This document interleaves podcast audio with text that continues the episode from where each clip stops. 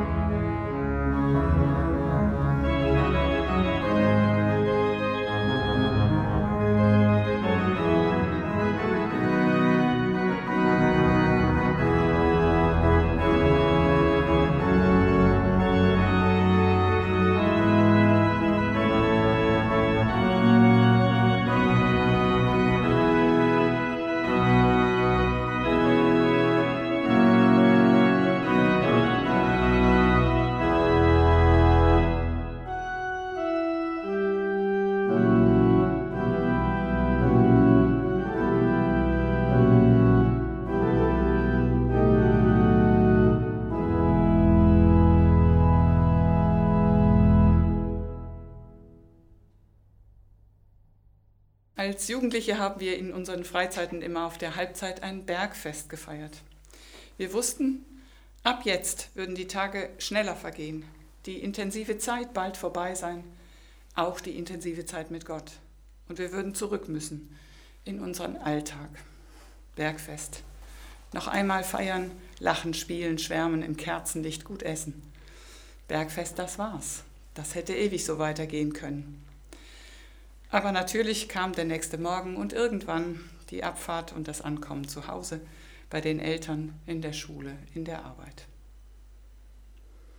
Matthäus erzählt von einem Bergfest. Jesus nimmt drei seiner Jünger mit auf einen Berg. Das Licht ist viel klarer hier oben als unten. Man sieht sich gegenseitig in einem neuen Licht. Die Jünger sehen Jesus in einem neuen Licht. Zusammenhänge werden klar mit den großen Vorbildern. Mose und Elia, deren Kampf für Freiheit und gegen aufgezwungenes Denken und Glauben. Und natürlich würde man an einem solchen Ort der Klarheit gern bleiben. Willst du, dass wir Hütten bauen? fragt Petrus. Aber Gott selbst mischt sich ein. Nix da mit Hütten bauen. Hier seht ihr meinen Sohn und dem gehorcht, wohin es auch immer geht. Und dann kommt der Abstieg mit so einer seltsamen Aufforderung Jesu, schweigt davon, bis der Menschensohn auferstanden ist. Wenn einer auferstanden ist, dann muss er vorher tot gewesen sein. Das lässt nichts Gutes ahnen. Ein Bergerlebnis nur für einige der Jünger, um sie fit zu machen für das, was auf sie zukommt. Als der erste Lockdown war, bin ich plötzlich in Tränen ausgebrochen. Ich, kannst du dir das vorstellen? sagte eine Freundin zu mir. Nein, denn sie ist wirklich tough. Und ja, denn ich erinnere mich an meine Ängste und Sorgen und Beklemmungen.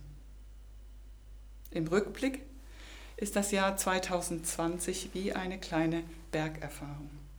Ich will es erklären.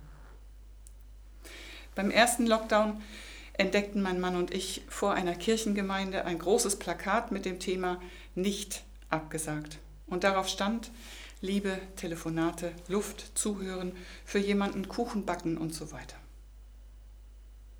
Am Ende des Jahres habe ich über dieses Plakat noch einmal nachgedacht. Ja, es war viel abgesagt, aber auch viel angesagt.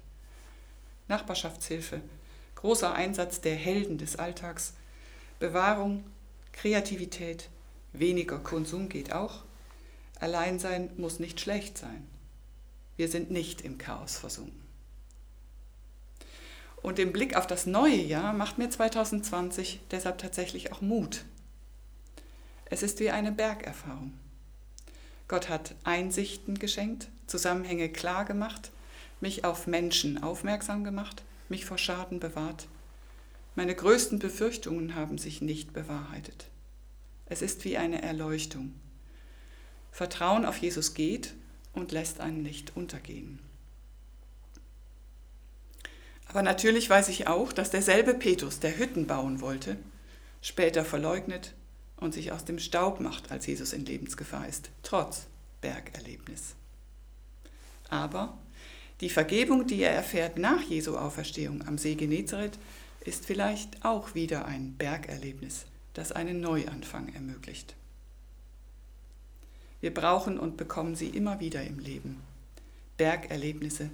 Und ganz sicher wird es sie auch in 2021 geben.